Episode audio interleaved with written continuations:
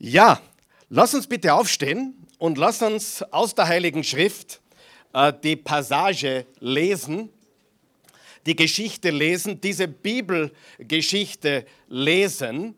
Und ich lade dich ein, mit mir gemeinsam jetzt laut und stark die Geschichte, die wir eben gehört haben, umgebaut von jungen Menschen mit Lego-Figuren und anderen Namen. Und jetzt schauen wir uns an, dass die Bibel genau diese Geschichte wiedergibt. Ich möchte dich einladen, laut mit mir zu lesen. Bist du bereit? Eins, zwei, drei. Jesus war ständig umgeben von Zolleinnehmern und anderen Leuten, die als Sünder galten. Sie wollten ihn alle hören. Die Pharisäer und die Schriftgelehrten waren darüber empört. Dieser Mensch gibt sich mit Sündern ab und isst sogar mit ihnen, sagten sie. Jesus fuhr fort, ein Mann hatte zwei Söhne. Der Jüngere sagte zu ihm, Vater, gib mir den Anteil am Erbe, der mir zusteht. Da teilte der Vater das Vermögen unter die beiden auf. Wenige Tage später hatte der jüngere Sohn seinen Anteil verkauft und zog mit dem Erlös in ein fernes Land. Dort lebte er in Saus und Braus und brachte sein Vermögen durch. Als er alles aufgebracht hatte, wurde jenes Land von einer großen Hungersnot heimgesucht. Da geriet auch er in große Schwierigkeiten. In seiner Not wandte er sich an einen Bürger des Landes und dieser schickte ihn zum Schweinehüten auf seine Felder. Er wäre froh gewesen, wenn er seinen Hunger mit den Schoten, die die Schweine fraßen, hätte stillen können. Doch selbst davon wollte ihm keiner etwas geben. Jetzt kam er zur Besinnung. Wie viele Tagelöhner hat mein Vater und alle haben mehr als genug zu essen. Ich dagegen komme hier vor Hunger um. Ich will mich aufmachen und zu meinem Vater gehen und zu ihm sagen, Vater, ich habe mich gegen den Himmel und gegen dich versündigt. Ich bin es nicht mehr wert, dein Sohn genannt zu werden. So machte er sich auf den Weg zu seinem Vater. Dieser sah ihn schon von weitem kommen. Mitleid lief er ihm entgegen, fiel ihm um den Hals und küsste ihn. Vater, sagte der Sohn zu ihm, ich habe mich gegen den Himmel und gegen dich versündigt, ich bin es nicht mehr wert, dein Sohn genannt zu werden. Doch der Vater befahl seinen Dienern, schnell, holt das beste Gewand und zieht es ihm an, steckt ihm einen Ring an den Finger und bringt ihm ein paar Sandalen. Holt das Mastkalb und schlachtet es. Wir wollen ein Fest feiern und fröhlich sein. Denn mein Sohn war tot und nun lebt er wieder. Er war verloren und nun ist er wiedergefunden und sie begannen zu feiern. Der ältere Sohn war auf dem Feld gewesen. Als er jetzt zurückkam, hörte er schon von weitem den Lärm von Musik und Tanz. Er rief einen Knecht und erkundigte sich, was das zu bedeuten habe. Dein Bruder ist zurückgekommen, lautete die Antwort, und dein Vater hat das Mastkalb schlachten lassen, weil er ihn wohlbehalten wieder hat. Der ältere Bruder wurde zornig und wollte nicht ins Haus hineingehen. Dann kam sein Vater heraus und redete ihm gut zu. Aber er hielt seinem Vater vor. So viele Jahre diene ich dir jetzt schon und habe mich nie deinen Anordnungen widersetzt. Und doch hast du mir nie auch nur einen Ziegenbock gegeben, sodass ich mit meinen Freunden hätte feiern können. Und nun kommt dieser Mensch da zurück, dein Sohn, der dein Vermögen mit Huren durchgebracht hat, und du lässt das Mastkalb für ihn schlachten. Kind, sagte der Vater zu ihm, du bist immer bei mir und alles, was mir gehört, gehört auch dir.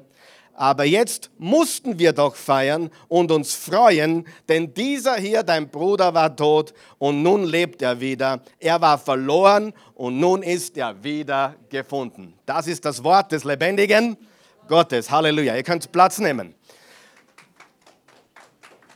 Wow, so kraftvoll diese Passage.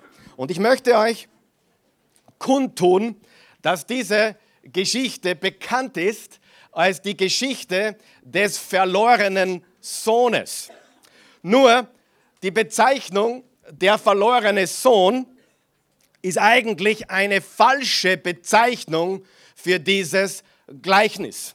Es gibt manche Übersetzungen, die nennen dieses Gleichnis der barmherzige Vater.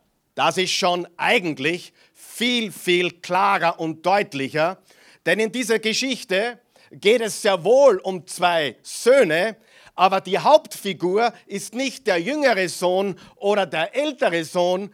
Die Hauptfigur ist wer? Die Hauptfigur, die Hauptfigur, die Hauptfigur ist der Vater, der liebende Vater. Man könnte dieses Gleichnis predigen oder davon sprechen, von der Sichtweise des jüngeren Sohnes, des verlorenen Sohnes. Man kann die Geschichte aber auch bringen von der Sichtweise des älteren Sohnes oder man kann die Geschichte auch bringen von der Perspektive des liebenden Vaters. Ich habe mir heute zum Ziel gesetzt, in Anlehnung dessen, was der Stefan jetzt gebracht hat, es über die beiden Söhne zu machen und den liebenden, barmherzigen Vater. Und der Titel der Botschaft heute Morgen lautet, liebe Freunde, die verlorenen Söhne. Sagen wir das gemeinsam. Die verlorenen Söhne. Wenn du genau aufgepasst hast, hast du vielleicht gemerkt, dass Jesus zu den Pharisäern redete, richtig? Und was war eigentlich, was er ihnen sagen wollte? Hey, ihr Pharisäer, ihr seid wie der ältere Bruder ständig angefressen, ständig zornig, ständig böse, nie zufrieden, aber so selbstgerecht und so toll, wie eben Religion ist. Pfui. Religion ist Pfui. Religiosität ist Pfui. Und die Wahrheit ist, Jesus hat abgezielt auf diese Pharisäer und Schriftgelehrten, die nach außen hin wenig sündigten und wann sie gesündigt haben, haben sie natürlich äh, Buße getan und sind umgekehrt, aber sie waren danach immer noch Pharisäer. Und Jesus sagt, ihr schaut außen gut aus, aber innen wie Totengebeine. Wie ein schönes, weiß gewaschenes Grab, aber innen sind lauter tote Knochen. Kennt das jemand irgendwo? Ja? Und das ist eigentlich ein Aspekt dieser Geschichte. Und ich möchte euch präsentieren, es ist die Wahrheit, es geht hier um die beiden verlorenen Söhne. Wenn du mich fragen würdest, Karl Michael, gib mir eine Botschaft aus der Bibel, eine Geschichte aus der Bibel, eine Predigt aus der Bibel, wo du sagst, die passt zur Oase Church am allerbesten. Herzlich willkommen heute. Ich glaube, dass es keine Geschichte in der Bibel gibt, die das, wie ich den Glauben sehe, wie ich den Glauben lebe, wie unreligiös ich lebe eigentlich in dieser Welt, die das so auf den Kopf trifft wie diese Geschichte. Wer sagt, das ist ziemlich Oase-Church-mäßig, dieses Gleichnis? Ja? Wer von euch weiß, wir haben ein paar ganz, ganz arge Hallodris hier unter uns. Ex-Hallodris und Hallodris, immer noch Hallodris und Ex-Hallodris, wir haben sie alle da, richtig? Und wer von euch weiß, wir haben hin und wieder auch Menschen gehabt, die haben glaubt, sie sind die Besseren, die Erleuchteten, ja, die sind besonders. Wer von euch kennt auch diese, die ganz super sind und selbstgerecht und ich bin ein besserer Christ und hey, was willst du eigentlich? Ich kenne die Bibel besser wie du. Aber in Wahrheit ist unsere Botschaft hier immer gewesen, Gott liebt dich endlos und bedingungslos. 1. Johannes 4, Vers 8 steht, Gott ist Liebe. Und dann in Vers 16 wird es noch einmal wiederholt, Gott ist Liebe. Johannes 3, Vers 16, so sehr hat Gott die Welt, die Menschen geliebt, dass er einen einzigen Sohn gab, damit jeder und jeder, der an ihn glaubt, nicht verloren geht, sondern ewiges Leben hat. Diese Geschichte, und ich habe sie sicher schon dutzende Male gepredigt, von anderen Aspekten, von, vom jüngeren Sohn, vom älteren Sohn, vom liebenden Vater. Heute will ich es ein bisschen noch anders bringen wie sonst. Du wirst heute was Neues hören, ganz garantiert, weil ich immer schaue, dass es frisch und lebendig ist. Halleluja.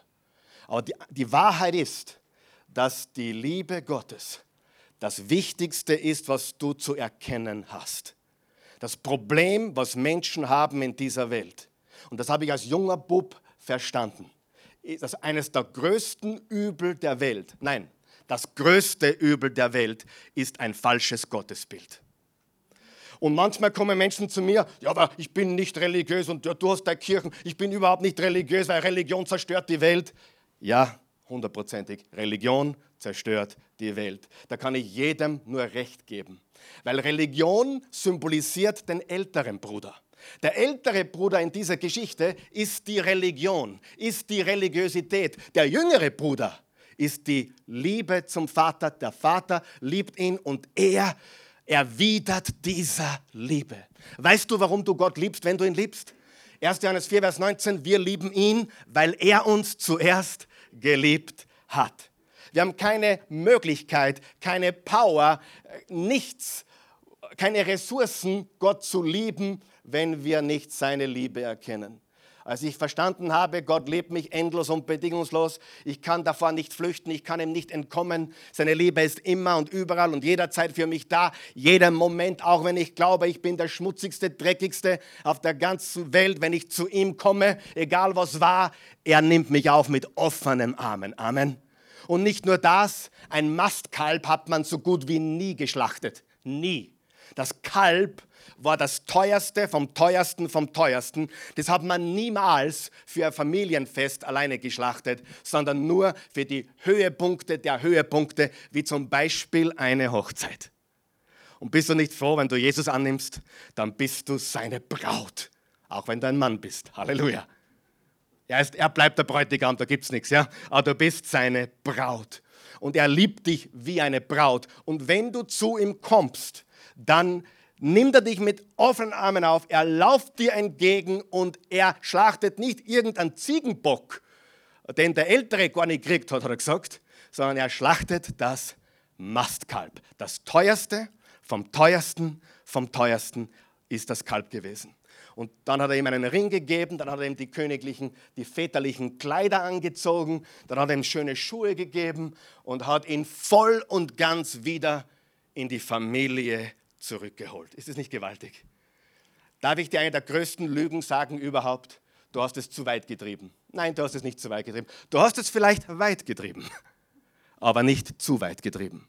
Für menschliches Ermessen vielleicht. Vielleicht ist die Ernte deiner Saat so riesig. Vielleicht gibt es Menschen im Gefängnis, die lebenslang haben und das zu Recht so, aber für Gott sind sie nicht zu weit weg. Amen. Er ist jedem nahe, der zu ihm kommt. Wenn wir uns Gott nähern, nähert er sich uns. Gehen wir einen Schritt, er ist schon lange den Schritt gegangen durch Jesus am Kreuz. Und wenn wir einen zweiten Schritt machen, dann lauft er uns entgegen. Amen. Wer, liebt diese Geschichte?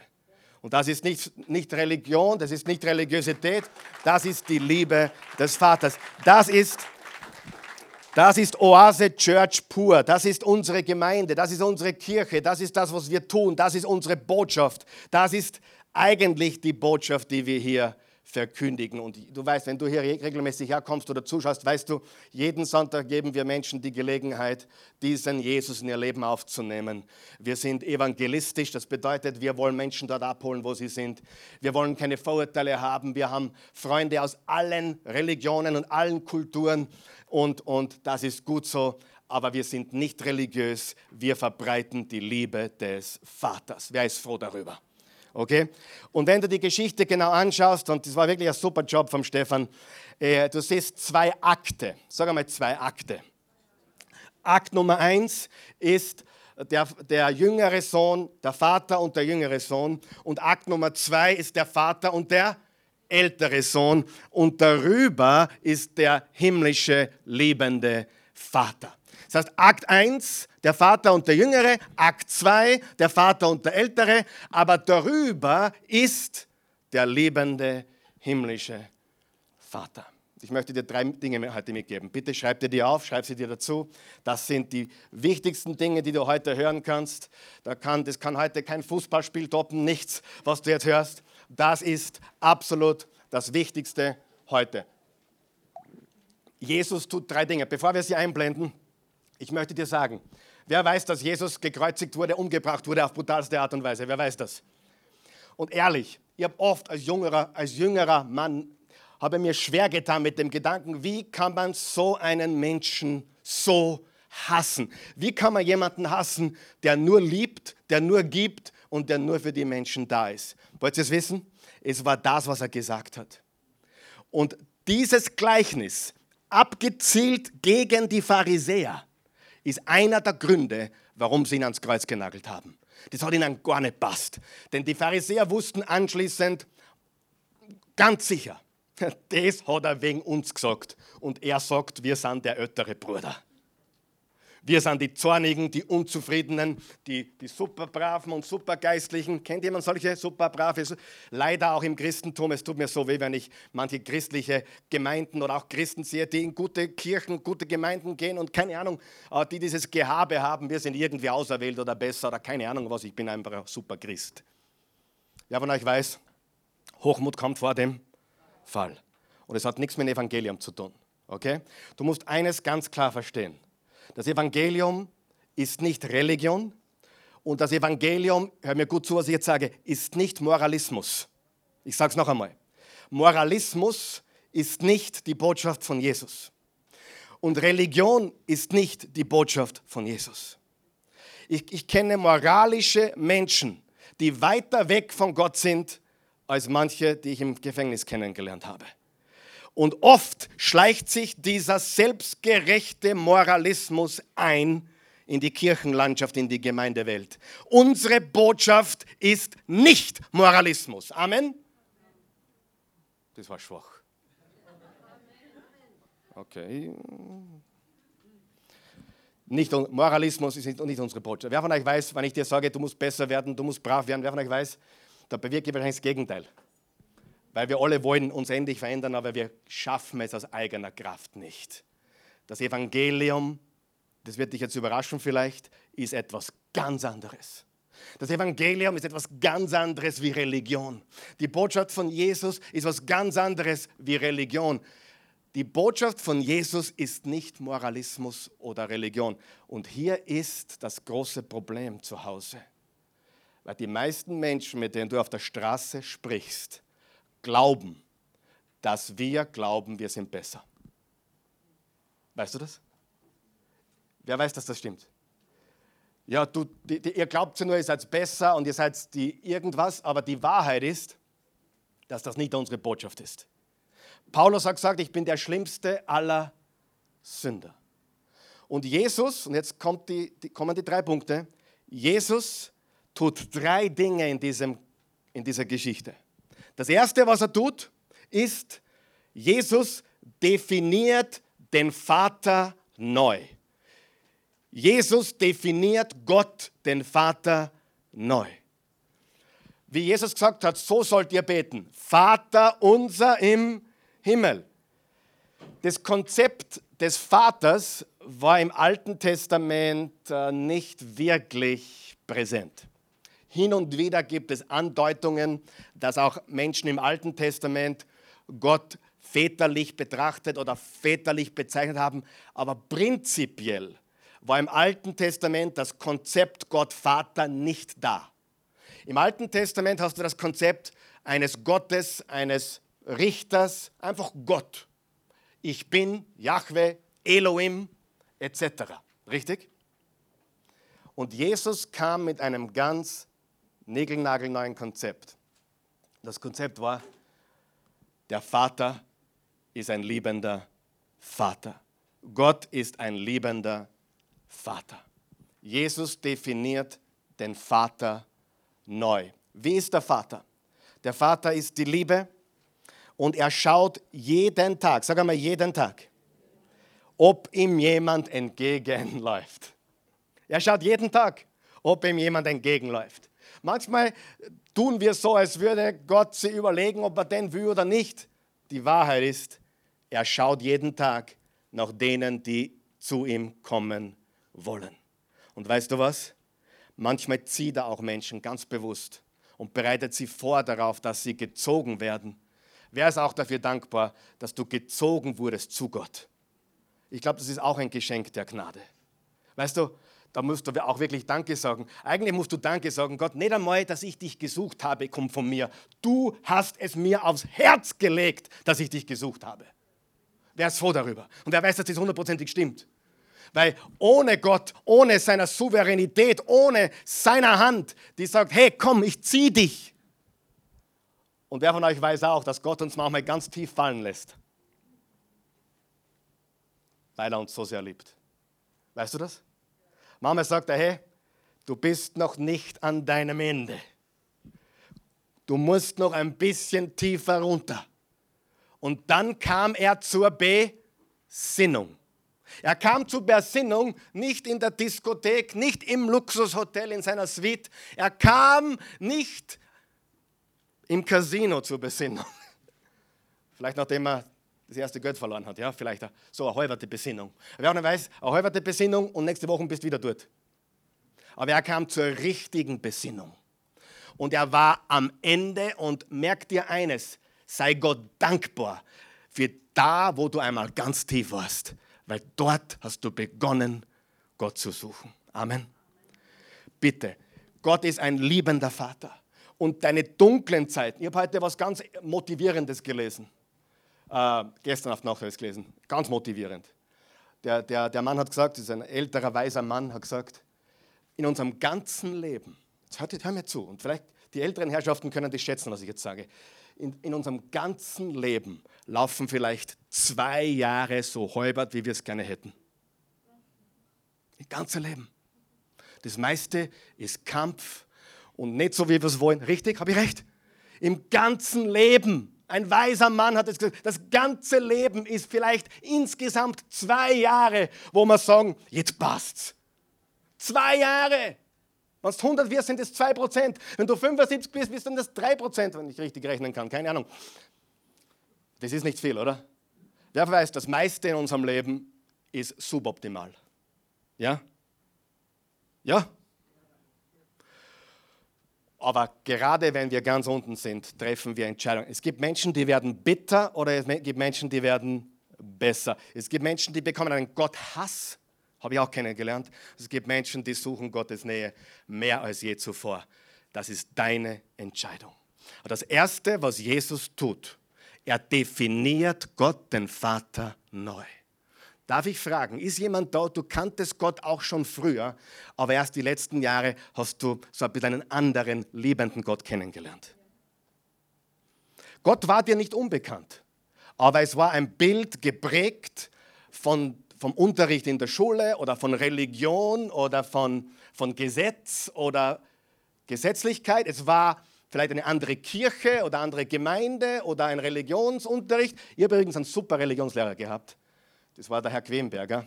Der war Langlauf, äh, ja, Ochter in Österreich war er, ein Langlauf, äh, ja, Amateurläufer. Und das war unser Turnlehrer und unser Religionslehrer. Der war damals um die 30, der war richtig cool. Der hat uns damals schon vom lebendigen Jesus erzählt. Und weil er so cool war und mit uns Fußball gespielt hat und mit uns Handball gespielt hat und mit uns, und der hat, ist uns alle davon gelaufen, der hat uns Jesus gebracht. Aber wie kein anderer Religionslehrer, den ich bis dato hatte. Wer weiß, man kann sich auch glücklich schätzen, wenn man Menschen hat, die einem von dem echten, wahren, lieben Jesus erzählen und nicht von einem gesetzlichen Gott. Okay? Also was tut Jesus als erstes? Jesus definiert Gott den Vater neu. Wer von euch glaubt, die Welt braucht ein neues Bild von Gott? Ein richtiges Bild von Gott. Wer glaubt das? Das korrekte Bild von Gott. Ja oder nein? Das ist Um und Auf. Wenn du ein falsches Gottesbild hast, dann läuft das fast alles schief in deinem Leben. Weil vom Gottesbild leitest du ab auf alles, auf Prediger, auf Pastoren, auf Väter, auf Mütter, auf, auf dein ganzes Weltbild entstammt deinem Gottesbild. Er definiert Gott den Vater neu. Zweitens, bist du bereit? Jesus definiert Sünde neu. Oh, Sünde ist ein Wort, das hören wir nicht gerne. Aber Sünde ist nicht das, was du glaubst, dass Sünde ist. An was denkst du, wenn ich Sünde sage? Casino, Ehebrechen, richtig? Stöhnen, Lieren, richtig?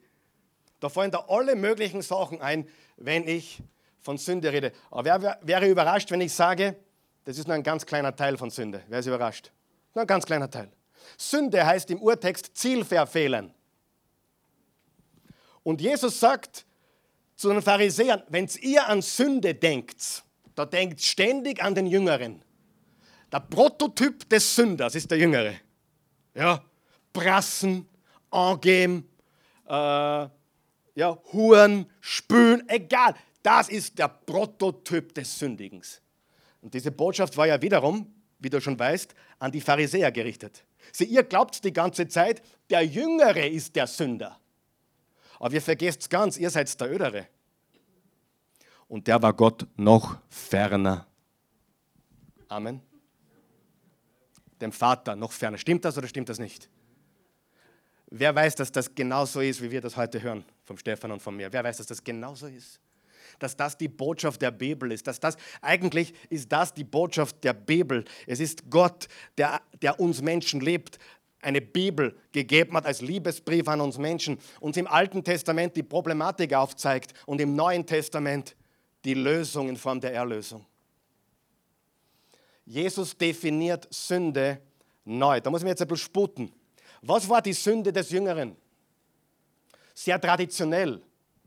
Ja, wie gesagt, das Übliche, was man unter Sünde versteht. Aber bitte, was war die Sünde des Älteren? Wer, wer ist meiner Meinung? Der, Sünder, der Ältere war ein richtiger Sünder, genauso wie. Genauso. Wer hat schon mal von Stolz gehört? Ist Stolz Sünde? Ist Elite-Denken, wir sind besser Sünde? Ja, gibt es in Kirchen überhaupt nicht, Elite-Denken. Noch nie gesehen. Bin jetzt 33 Jahre in freikirchlichen Gemeinden, na, 35 Jahre und vorher war ich Ministrant in der katholischen Kirche. Da gibt es kein Elite-Denken. Wir sind besser wie ihr, wir, haben mehr, wir sind erleuchteter wie du und wir, wir befolgen das Gesetz besser wie du. Wenn du eine Gruppierung hörst oder siehst, die glaubt, sie sind was Besseres, dann hast du es mit älteren Brüdern zu tun. Nur lächelnd nach vorne schauen. Niemand weiß, dass wir wissen. Ja. Jesus definiert Sünde neu. Und er sagt, hey, ja, das, was der erste Sohn getan hat, ist schlimm. Ist es schlimm? Aber das, was der zweite Sohn lebt, ist auch schlimm. Beide sind verloren. Jetzt hört mir gut zu, haben wir extra aufgeschrieben. Der eine ist in seiner Unmoral verloren, der andere ist in seiner Moral verloren. Kann man in seiner Moral verloren sein? Bingo. Weißt du, was, was, was glaubst du, hält Menschen von Gott mehr fern?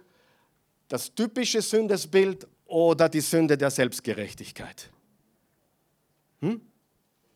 Selbstgerechtigkeit. Er ist stolz auf seine Gerechtigkeit. Er ist stolz auf sich. Und die beiden Söhne symbolisieren zwei verschiedene Wege, die beide, jetzt hören wir zu, nicht zu Gott führen. Manche wollen das Abenteuer erleben und irgendwie zur Erleuchtung kommen. Funktioniert das? Nein. Und manche wollen ganz brav und anständig und gesetzestreu sein und Gott finden. Finden sie ihn? Nein. Beide sind in Sünde, wenn du so möchtest.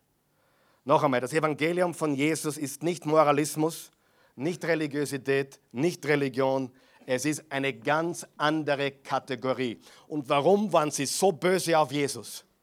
Weil er jede menschliche Kategorie vernichtet hat. Wer weiß, Jesus gibt uns keine Kategorie, die von Menschen sind. Und ich möchte jetzt ganz klar betonen, das ist sehr wichtig, was ich jetzt sage. Jeder menschliche Versuch, sich Gott zu nähern, ist die falsche Kategorie. Jede. Du siehst das in jeder Religion. Menschen wollen auf ihre Art und Weise zu Gott kommen. Und keiner dieser Wege funktioniert. Keiner. Nicht einer. Gar keiner. Wenn du jemanden hörst, der sagt, ich stelle mir Gott so vor, weißt du schon, dass er falsch liegt. Warum? weil es nicht von Gott ausgeht, sondern von ihm selbst. Es funktioniert nicht. Dein Moralismus funktioniert nicht. Deine eigene Gerechtigkeit funktioniert nicht. Dein Streben nach Glück funktioniert nicht. Das Einzige, was funktioniert, ist das wunderbare Evangelium von Jesus. Halleluja. Was tut Jesus? Jesus definiert Gott den Vater neu und Jesus definiert Sünde neu. Wenn du das nächste Mal an Sünde denkst, Bitte denke mal an was anderes als an all das Prassen und etc. etc. Beginne mal zu denken, wie gefangen Menschen sind in ihrem Moralismus. Wie gefangen sie sind in ihrem Gutsein. Und weißt du, ich habe Menschen persönlich kennengelernt, zu denen habe ich gesagt, das, was dich von Gott abhält, ist, dass du so gut bist. Der Grund, warum du Jesus nicht findest, ist, weil du so gut bist. Wer weiß, das stimmt und das ist sehr gut, was ich jetzt predige. Ja, das ist hundertprozentig die Wahrheit. Das ist wirklich, und das ist auch im Christentum verseucht. Drum, es gibt den Glauben an Christus und es gibt auch eine christliche Religion. Das Christentum ist auch eine Religion geworden, mit vielen Gesetzen. Aber wir wollen den Christus und nicht das Christentum. Wir wollen den Glauben und nicht die Religion. Amen. Und das Dritte, was Jesus tut, ist, er definiert die Erlösung neu. Wie werden wir erlöst? Nicht so, wie es der jüngere Bruder versucht hat und nicht so, wie es der ältere Bruder versucht hat. Wie werden wir erlöst? Es muss vom Vater ausgehen, von seiner Liebe. Es geht nicht von uns aus. Und wisst ihr, was cool ist in der Geschichte? Ist es aufgefallen? Dem Stefan ist sicher aufgefallen. Der weiß das ganz sicher, aber ihr wisst es auch. Der Vater ging auf beide zu. Ja? Zuerst kommt der Jüngere und er geht auf ihn zu. Und dann bockt der Ältere. Was macht der Vater? Er geht auf ihn zu. Aber leider trifft der Pharisäer, der Ältere, die falsche Entscheidung. Und wenn ich das Gleichnis richtig verstehe, dann sehe ich, dass der Jüngere erlöst wurde und der Ältere zumindest hier noch nicht. Und Jesus sagt, hey, ihr seid verloren. Ihr glaubt, der Jüngere ist verloren. Ihr glaubt, die, die Huren und Zöllner und, und die Sünder sind verloren. Ihr seid verloren. Religiöse Leute sind verloren. Meine Güte. Christen sind keine Moralisten. Ich bin kein Moralprediger. Du bist kein Moralist. Was ist der Unterschied? Ein Moralist will gut sein, um sich selber zu feiern. Jemand, der Jesus folgt, will gehorchen, weil er Gott liebt. Unterschied, oder? Es kommt also auf das Motiv zurück. Wie viele Christen kennst du? Christen, die Gott etwas beweisen wollen oder irgendwem was beweisen wollen, weil sie so gute Christen sind. Ehrlich, ich will dir nichts beweisen, ich brauche dir nichts beweisen. Ich weiß, dass Gott mich liebt, ob du mich liebst oder nicht und umgekehrt genauso. Und die Liebe muss von Gott ausgehen, sie geht von ihm aus. Er ladet uns ein und du musst dein Herz bewegen lassen. So, es muss von Gott ausgehen. Zweitens, du musst verstehen, du kehrst nicht von einer Liste um. Listen machen. Das habe ich gemacht, das habe ich gemacht. Vergiss es. Du kehrst nicht von einer Liste von Sünden um, sondern von einem Herzen, das bis jetzt Gott abgelehnt hat. Die Umkehr ist nicht eine Liste machen. Wer weiß, da kommt man gar nicht klar mit der Liste. Die Umkehr ist eine 180 Grad Kehrtwendung in die Arme Gottes. Und er gibt dir dann die Kraft, das zu verändern, was schon lange geändert gehört. Umgekehrt kriegst du das gar nicht hin. Aber weißt du, all das bringt gar nichts, wenn du dein Herz nicht bewegen lässt. Und ich bin mir sicher, dass einige hier, die zuschauen, einige, die hier sind heute Morgen, ihr Herz bewegt ist. Aber du musst dein Herz bewegen lassen und sagen, okay, ich mache mich auf in die Arme Gottes. Vielleicht siehst du in dir den jüngeren Bruder, dann hast du es wahrscheinlich leichter. Na super, endlich vergibt mir jemand. Schwieriger wird es für die, die zum älteren Bruder eher passen, weil du glaubst, du bist genug. Und ich kann dir sagen, du bist nicht genug. Amen. Halleluja. Was hat Jesus getan? Schließen wir ab. Erstens, er hat den Vater Gott neu definiert. Zweitens, er hat Sünde neu definiert und ich will, dass du ab heute Sünde anders definierst. Es ist Zielverfehlung. Und drittens, er hat Erlösung neu definiert. Wie werden wir erlöst? Nicht durch eigene Leistung, sondern durch die Gnade Gottes und durch unseren Glauben an ihn. Amen. Lass uns aufstehen.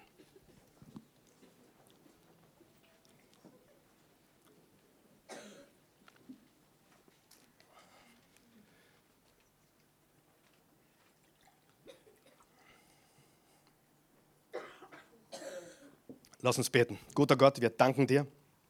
Wir loben und preisen dich heute Morgen.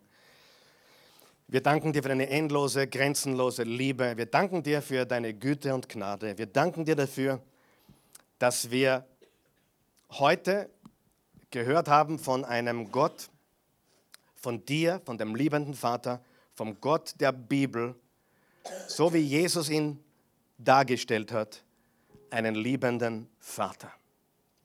Danke, Herr Jesus, dass du auch durch das Gleichnis uns nicht nur die Wahrheit über den Vater und seine Charaktereigenschaften gezeigt hast, sondern auch über das, was Sünde wirklich ist.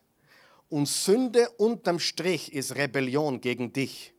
Sünde unterm Strich ist, ich brauche dich nicht, ich bin, ich, bin, ich bin genug, ich glaube einfach nicht. Das ist die höchste Schuld überhaupt, wenn wir, wenn wir glauben, wir, wir sind ausreichend oder genug.